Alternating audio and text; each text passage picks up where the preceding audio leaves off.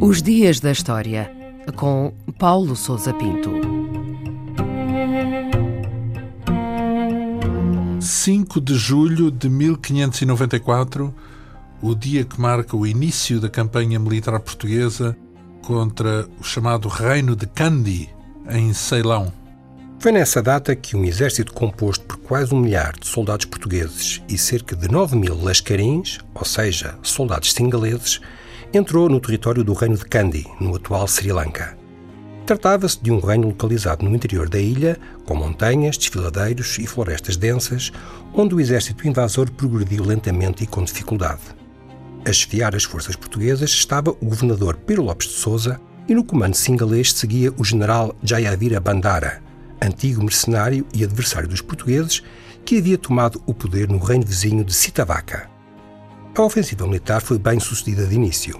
Os exércitos penetraram nas áreas de montanha e derrotaram as guarnições defensivas no seu percurso. O momento mais difícil ocorreu na passagem do desfiladeiro conhecido como Balana, uma passagem estreita que dava acesso à capital do reino.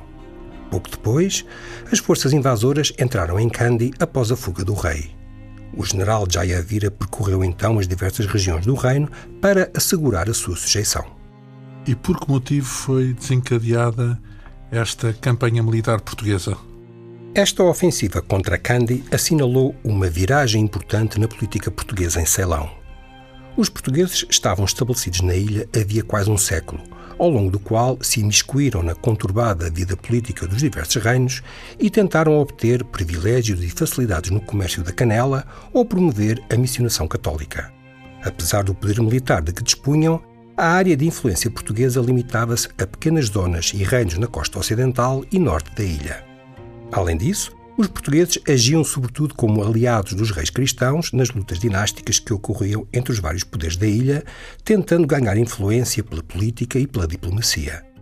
Em 1594, e pela primeira vez, no rescaldo de uma série de vitórias políticas que colocaram a maior parte de Ceilão sob controle português, as autoridades de Lisboa e de Goa decidiram iniciar uma política de conquista territorial da ilha. Foi então criado o cargo de Capitão-Geral da Conquista de Ceilão, que lançou uma ofensiva militar sobre o reino de Kandy, situado nas montanhas do interior. E qual foi o desfecho dessa ofensiva portuguesa? Após a vitória militar, os portugueses tentaram colocar no trono de Kandy um candidato favorável às suas ambições. Neste caso, Dona Catarina, uma princesa cristã, mas as intrigas políticas e a crescente hostilidade do general Jayadira, que tinha a mesma ambição, acabou por tornar a posição portuguesa insustentável. Os soldados lascarins desertaram e os portugueses, perante uma sublevação geral, foram forçados a retirar em direção à costa. A 6 de outubro de 1594, as forças portuguesas e dos seus aliados foram dizimadas pelas tropas do rei de Kandy. Ao longo das décadas seguintes, as autoridades portuguesas prosseguiram as ofensivas de conquista da ilha, mas com sucesso limitado. Em 1630, a última campanha terminou em desastre, após uma esmagadora derrota na qual o capitão Constantino de Sá Noronha perdeu a vida. Entretanto, a chegada dos holandeses, que rapidamente formaram uma aliança com o reino de Kandy, tornou a situação portuguesa cada vez mais difícil.